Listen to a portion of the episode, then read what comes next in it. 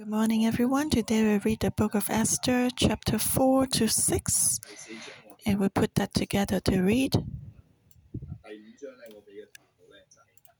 And uh, the, the title I give it is The End, chapter 4, Waiting, chapter 5, chapter 6, Miracle. So let's first look at the ending.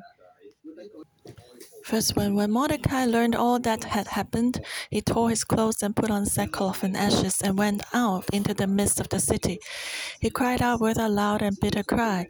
He went as far as the front of the king's gate, for no one might enter the king's gate clothed, clothed with sackcloth. And in every province where the king's command and decree arrived, there was great mourning among the Jews with fasting, weeping, and wailing, and many lay in sackcloth and ashes.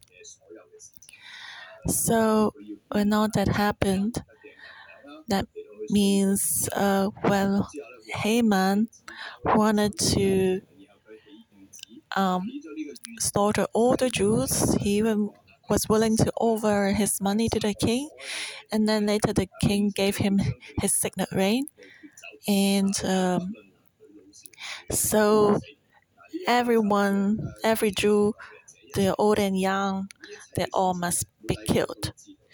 And when Mordecai heard all that, and in Persia there was a custom whenever the king would decree something with his signet ring, nothing could be changed. Even the king himself cannot change the rule. So that command was already um, shared in the 127 provinces in the Persian Empire, and the Persian Empire was super super huge. Um, it spanned across Asia and Europe. So when the decree was set, in humans' perspective, nothing could be changed. It was set, and so that was why Mordecai tore his clothes and that was the custom of the Israelites. When they were super sad and sorrowful, they would tear their clothes. Mordecai knew that once the decree was set, no one could change that.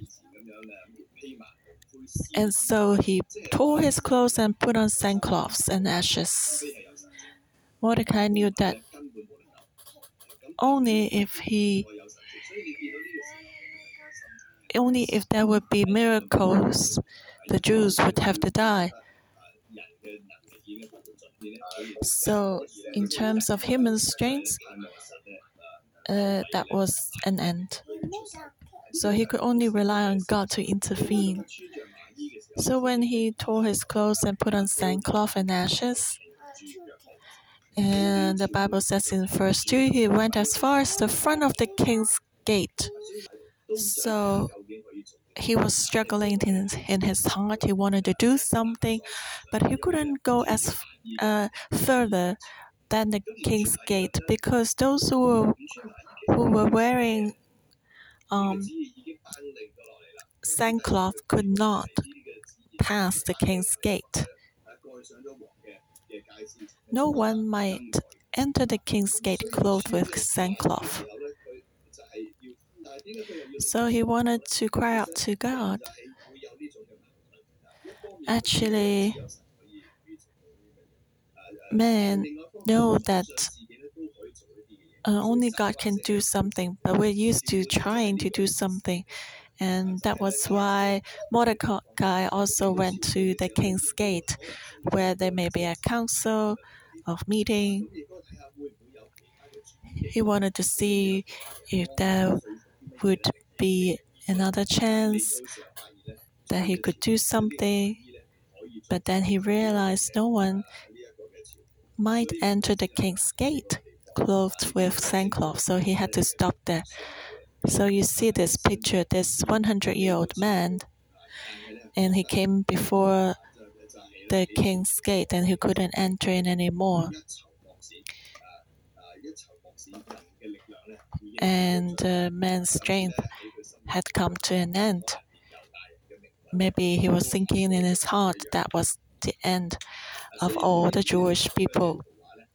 So, with such a picture, um, and this picture actually went to the palace. Verse 4 So Esther's maids and eunuchs came and told her, and the queen was deeply distressed.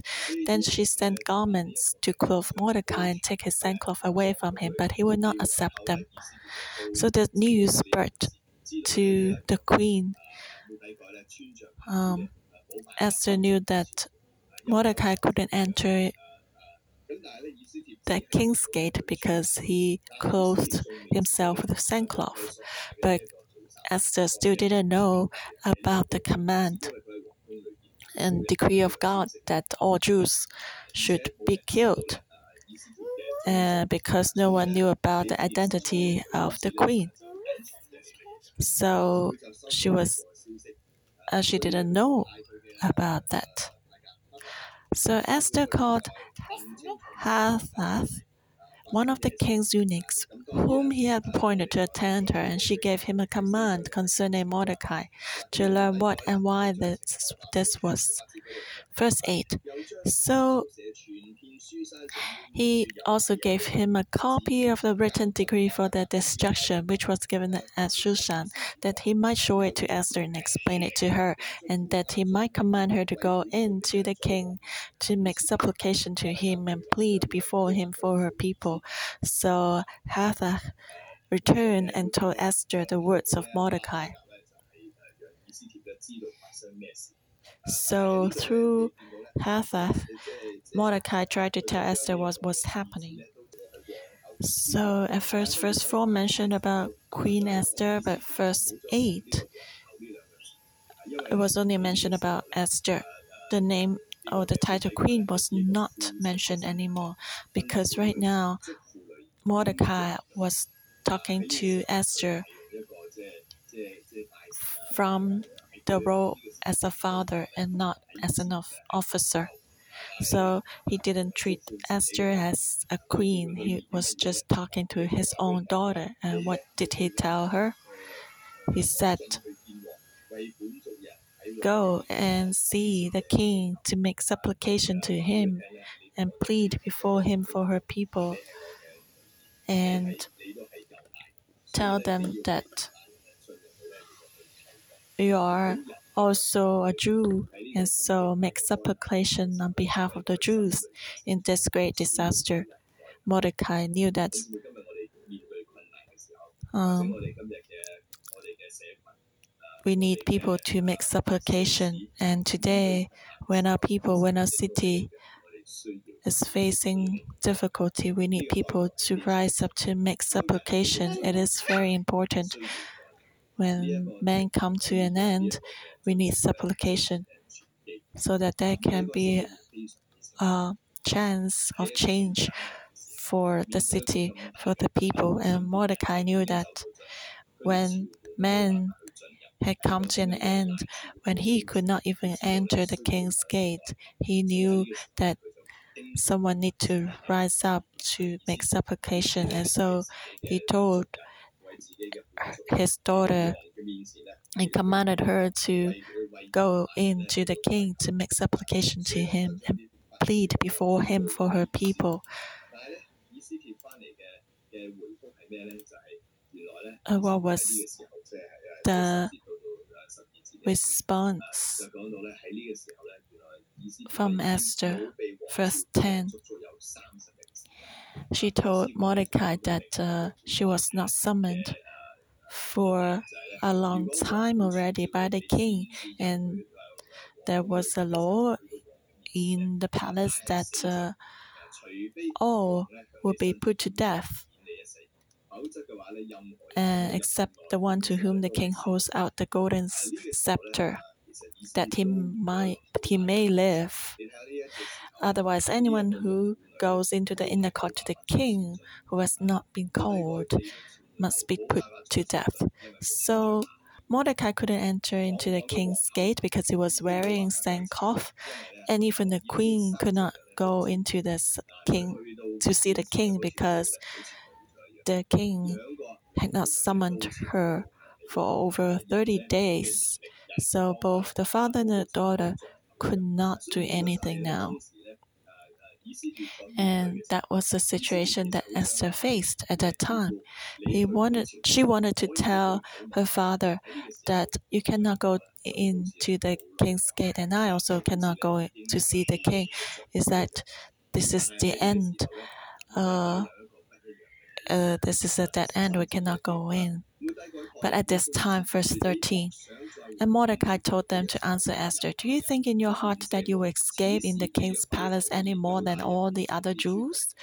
For if you remain completely silent at this time, relief and deliverance will arise for the Jews from another place, but you and your father's house will perish. Yet who knows whether you have come to the kingdom for such a time as this? So, in the end of man, Mordecai lifted up his eyes to God. He knew that from human perspective, this cannot be resolved. But he was determined to trust in the Lord. And so he encouraged Esther. And he said, verse 14, if you remain completely silent at this time, why would he mention about at this time? Because Mordecai was sure that when uh, human effort comes to an end, that will be the beginning of God. The end of man is the beginning of God.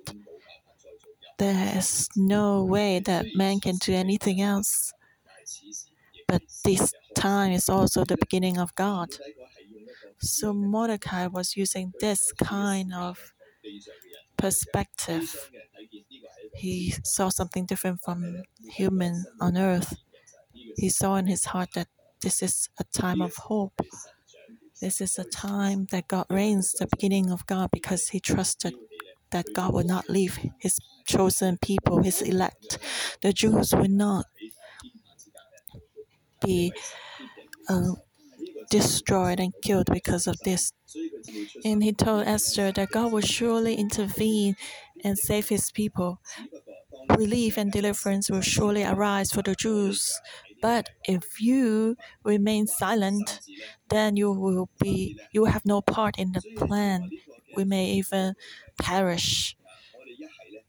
And so either we follow God when God wants to do his work and we just work with him. We should cooperate with God. Otherwise we will perish from this eternal drama platform. So Mordecai saw that clearly. When men come to an end, God will surely intervene. And when God intervenes, we should surely join in. Otherwise, in this internal drama platform, we will disappear. Everything will be in vain. So that was the moment to make the choice. And we also, do we hold on to God or hold on to the world? When men come to an end, we must choose. And we must know what we are holding on to. After Mordecai spoke, what was Esther's response? Esther told them to reply to Mordecai Go gather all the Jews who are present in Shushan and fast for me, neither drink eat, don't drink for three days, night or day. My mates and I will fast likewise, and so I will go to the king, which is against the law. And if I perish, I perish. So Mordecai knew, uh, Esther knew that that was a time that she must give an offering. She must offer herself. So she asked that Mordecai can gather all the Jews in Shushan to fast for her. Right now, there, there's nothing she can hold on to to see the king. If God would not go with her, she will perish. So that was why she said, If I perish, I perish. So she was really determined to offer herself, to sacrifice herself, pour out herself before God, and lift up everything to God man can do nothing else. That was the end of man. So she lifted up everything to God's hand. So you can see that was um, great um, decision of faith. She knew surely that uh, that was the end of man, but that would be the beginning of God. How would God intervene? We don't know, but we need to put our faith and make a sacrifice. That's to give her life even to God. And with such a situation, let's enter into chapter 5 waiting. Chapter 5, verse 1. Now it happened on the third day that Esther put on her royal robes and stood in the inner court of the king's palace, across from the king's house, while the king sat on his royal throne in the royal house, facing the entrance of the house. So it was when the king saw Queen Esther standing in the court that she found favor in his sight, and the king held out to Esther the golden scepter that was in his hand. Then Esther went near and touched the top of the scepter. So the third day was the last day of the fasting. That was the third day of the um, and that was the Passover. Yesterday we read that the the uh, before the day of Passover, Haman plotted this, and so the after fasting for three days, and you see this number of God, number three. So when men can do nothing else, God started to take over. And so even though the name of God did not appear in the book of Esther, but on the third day, the day of God, God took over.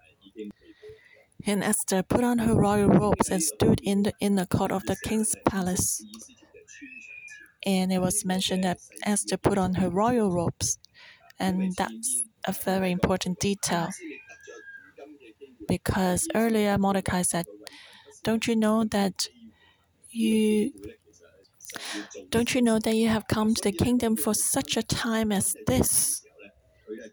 So on the third day, when God wanted to work, Esther took her royal robe. She stood on her position that God had given her. Remember, we read yesterday the first three chapters.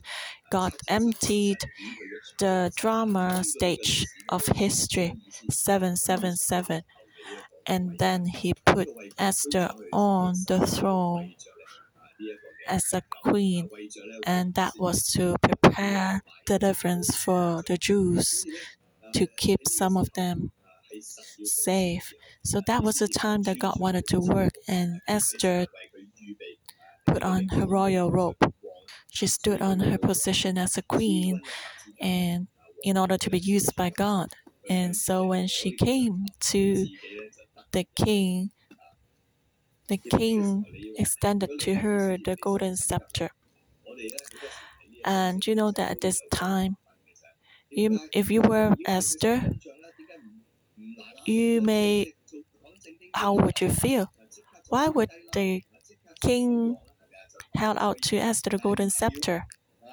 And then Esther, why would she go near and touch the top of the scepter instead of bowing down immediately before the king? Verse 3 The king said to her, What do you wish, Queen Esther? What is your request? It shall be given to you up to half the kingdom. So Esther answered, If it pleases the king, let the king and Haman come today to the banquet that I have prepared for him. So that was a time when there were other royal officers, officials surrounding the king, and the king asked everyone uh, Esther in front of everyone. At this moment, if Queen Esther would make a request for her people, it would be difficult for the king to reject her. But then Queen Esther, she didn't ask or make her request directly. Instead, she asked that uh, the king and Haman should go today to the banquet that she has prepared for him. And you know that at this moment, um, Esther had already been fasting for three days together with her people. So she must also sense the urgency. But then she didn't want to go faster than God, so she waited for the moment that God will work. And what was the sign? When would the sign appear? Verse 9. So Haman went out that day joyful and with a glad heart. But when Haman saw Mordecai in the king's gate, and that he did not stand or tremble before him, he was filled with indignation against Mordecai. Nevertheless, Haman restrained himself and went home. He sent and called for his friends and his wife Zeresh. Then Haman told them of his great riches, the multitude of his children, everything in which the king had promoted him, and how he had advanced him above the officials and servants of the king. So at, at that day, Esther waited for this day. She didn't make her request, she was waiting for God to intervene. And because the sign of God's work had not appeared, and Haman still thought that he would be victorious, so uh, he just waited for a few more days uh, to get rid of Mordecai, but actually he couldn't wait. So after talking with his friends and his wife, uh, verse 14. Then his wife Zeresh and all his friends said to him, Let a gallows be made 50 cubits high. In the morning suggested the king that Mordecai be hanged on it, that go merrily with the king to the banquet. And the thing pleased him, and so he had a gallows made. He couldn't wait. So he asked someone to make a gallows uh, the next morning before he attended the banquet of Esther. He asked the king to put Mordecai on the gallows. He couldn't wait till all the Jews would be killed. So at this time, the enemy, at that day, thinking that he, the enemy, had the victory in his hand. So he was boasting himself in front of his friends and wife, saying how God had, how the king had promoted him, how he had advanced him above the officials and servants of the king. He was so proud at this time, and at this time, at this moment, the chap then chapter five ended, and Mordecai's life was still at stake. Could he wait for Esther to make the supplication and request? According to Haman's plot, the next uh, Esther was going to have a banquet with the king in the evening next day, and she may make a request. But Haman's plot was not to wait till that evening. In the morning next day, he wanted to go and talk to the king and put Haman on um, the gallows. So at this time and space, we enter into the next chapter. Chapter 6. The next morning, Haman was planning to hang Mordecai on the gallows, and that evening must be the darkest day, darkest night, because Haman had made the plot. He must be so happy when he slept. And what happened at that night? That night, the king could not sleep. So one was commanded to bring the book of the records of the chronicles, and they were read before the king. And it was found written that Mordecai had told of uh, Bigthana and Teresh, two of the king's eunuchs, the doorkeepers who had sought to lay hands on King Ahasuerus. Then the king said, What honor and dignity has been bestowed on Mordecai for this? So God's hand came to work in the kingdom of man when no one was aware of it. That night, it just happened that the king could not sleep, so he asked people to read the book of history to him. And that was the invisible hand of God. And somehow they read the part of history about Mordecai saving the king. So that was like a coincidence. And then the king thought about, oh, had Mordecai be rewarded, and then it was realized that no honor or dignity was bestowed on Mordecai. So God's hand started to work, and then let's go to verse four. Verse four. So the king said, "Who is in the court?" Now Haman had just entered the outer court of the king's palace to suggest King hang Mordecai on the gallows that he had prepared for him. So at that time, at that moment, that uh, Esther make. Uh, and so Esther did not make her supplication because she waited for God's hand to work. And so she was waiting for that night at that time. And then the king asked Haman, Now it's good that you're here. What should be done for the man whom the king delights to honor? And Haman was happy, so he uh, he gave a suggestion, thinking that the king wanted to own himself. So he thought about a wonderful, perfect plan to make someone really proud.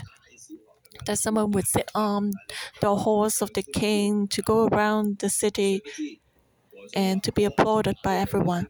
And then the king said, Oh, that's a great idea. Do it to Mordecai. Verse 10. Then the king said to Haman, Hurry, take the robe and the horse, as you have suggested, and do so for Mordecai, the Jew who sits within the king's gate. Leave nothing undone of all that you have spoken. So the king said, This is a great suggestion. So do that to Mordecai.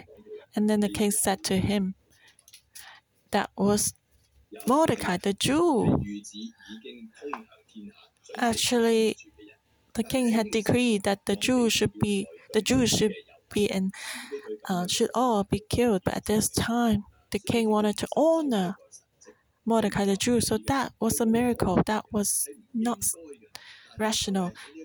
It shouldn't happen that way. But at this time, at that night, at that moment, God intervened. God revealed this miracle. And then verse 11, 6, 11, 6, 1, 1, very important. So Haman took the robe and the horse, arrayed Mordecai, and led him on a horseback through the city square, and proclaimed before him, Thus shall it be done to the man whom the king delights to honor. So 611 the whole picture turned upside down. That was a great sign. 611 is a sign, a glorious miracle and sign that Mordecai could sit on a horseback through the city square and someone proclaiming before him, Thus shall it be done to the man whom the king delights to honor. So that sign appeared but even though this sign had appeared, Mordecai still went back to the king's gate because the Jewish, uh, the danger to the Jewish had not been taken away yet. The queen still had not made her supplication, so Mordecai went back to the king's gate. But Haman hurried to his house, mourning and with his head covered. And when Haman told his wife Zeresh and all his friends everything that had happened to him, his wise men and his wife Zeresh said to him, If Mordecai, before whom you have begun to fall, is of Jewish descent, you would not prevail against him, but will surely fall before him. While they were still talking with him, the king's eunuchs came and hastened to bring Haman to the banquet which Esther had prepared. So at this time, Mordecai became uh, Haman became very sorrowful because Mordecai, this Jew, got greater glory and honor. So he knew that something bad was going to happen already. How could that be possible? The king wanted to honor him, and and uh, now it was it became like this. And actually, his his second priority was to get rid of all the Jews. His first priority was to kill Mordecai. So he was mourning in his heart. Those wise men before, beside him and his wife, those who were accustomed to, to go into the spirit, who were spiritists, they saw something in the spirit that uh, if Mordecai was, if Mordecai is of Jewish descent, no one can prevail against him because God has started to work in the spiritual world. No power of darkness could oppose God. Cannot change this if God would help Mordecai. No one, no power can overcome the God behind Mordecai. So we'll surely see the victory soon. So today, this is what we'll see in this chapter 4 and 5. In the end of man, in the midst of difficulties, we need to learn from Esther Mordecai to have eternal faith, to lift up our uh, ourselves to God. Miracles will surely happen. God will give us a sign and a proof when we can wait for the sign then we see um, everything change. So, in the midst of difficulties, and when we come to an end, don't lose hope.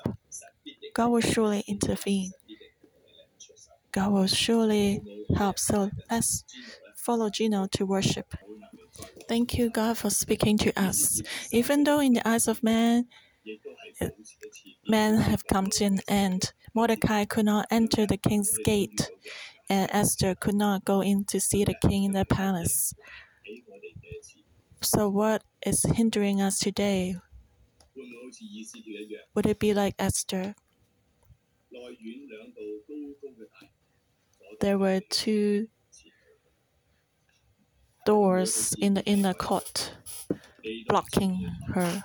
Or maybe like Mordecai, he couldn't enter the king's gate anymore. Today, what's blocking us? Today, what is making us worried and despair? So, right now, brothers and sisters, let's quiet down ourselves, come before the Lord, and tell Him about our difficulties. Tell the Lord, just like Mordecai, he shared his difficulties with Esther also. Mordecai told Esther, the difficulty is that the Jews have come to an end. He cannot enter the king's gate. There is no way out for him, there's no salvation. And the Jews will be plundered and slaughtered soon. Who can save him? Resolve this. So he shared it with Esther, brothers and sisters. Today, we should also come before God and tell Him our requests, our problems. Pray and lift up our problems to God. This is very important because when we know that we can bring our problems in front of God, you realize the pressure in your heart, your loneliness, the fear in your heart. You'll find a way to release them because our God listens to our prayer. So, right now, let's come before God. Tell the Lord what you are worried about recently, what you're facing recently, what you find difficult, even stop you from moving forward. Let's close our eyes and pray. So, Esther, she found out the difficulty for all the Jews. She decided to fast for three days and she stood on her own position. So today we don't only give our problem to God, we cry out to God. We should fast and pray just like Esther. Thank God that we are doing 40 days of fasting now. It's the time to wait on God.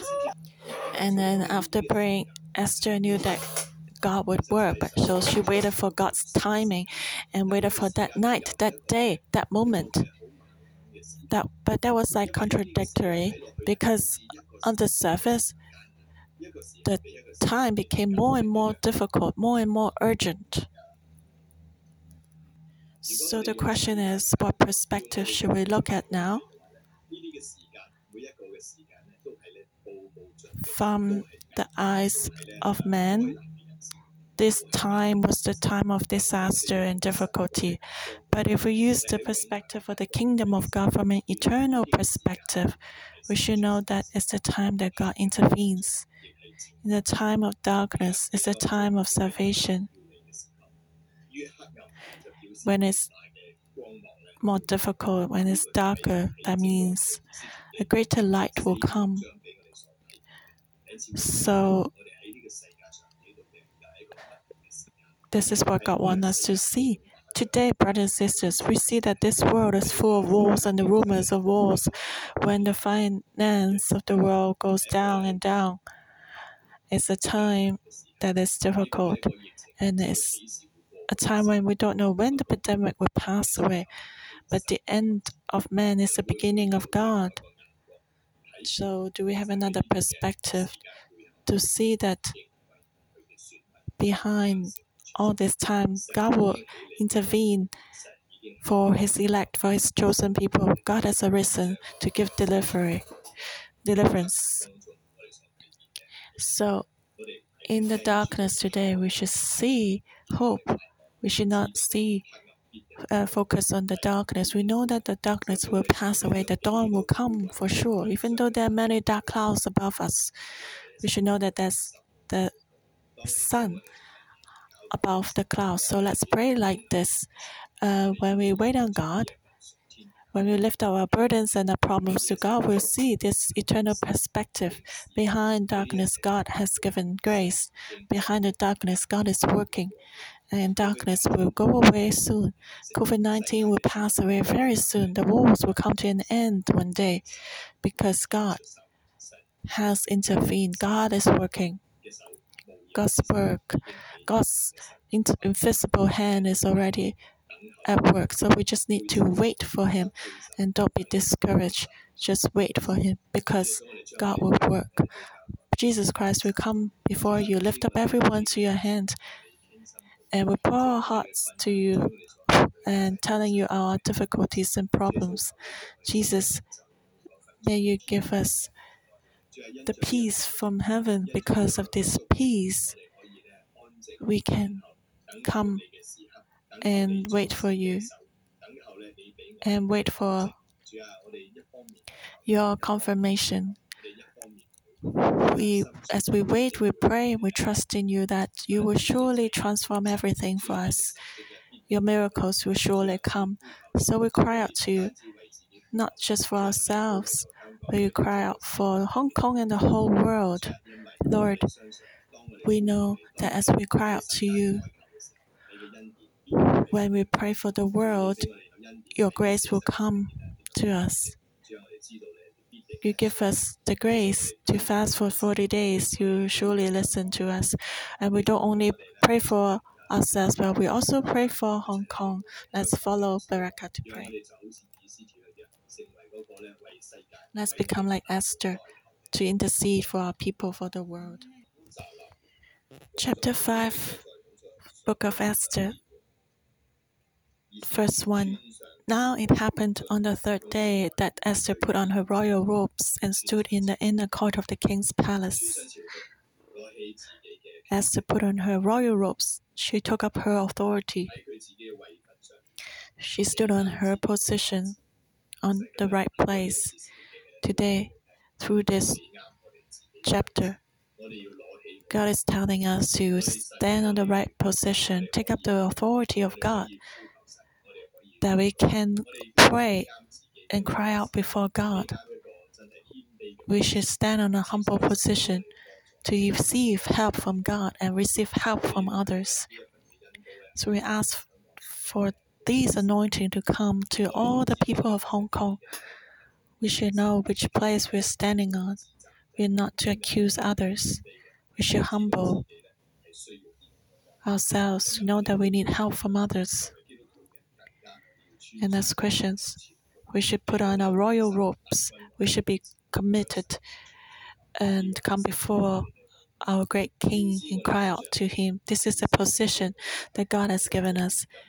Don't you know that we receive the identity, the position as priest is to come before God? Isn't don't you know it's for such a time as these that we should pray to God. So let's pray for ourselves. Jesus, we thank you through your word today. You're speaking to us. May you help us. Open our spiritual eyes so that we see what position we are standing on today. Help us to put on the royal robes on our position so we can cry out to God for the for Hong Kong and for the world because we know that our cry can be powerful. It will arrive to you. You will extend your golden scepter to us. May you use us and anoint us so that we become your priest and those who can pray and make supplication. Give us the anointing of Esther so we can do that. May you hear our prayer and extend the golden scepter. May you hear us and help us in Jesus' name. Thank you, Lord. Our morning devotion will end here. May the Lord bless you all. Amen. Wait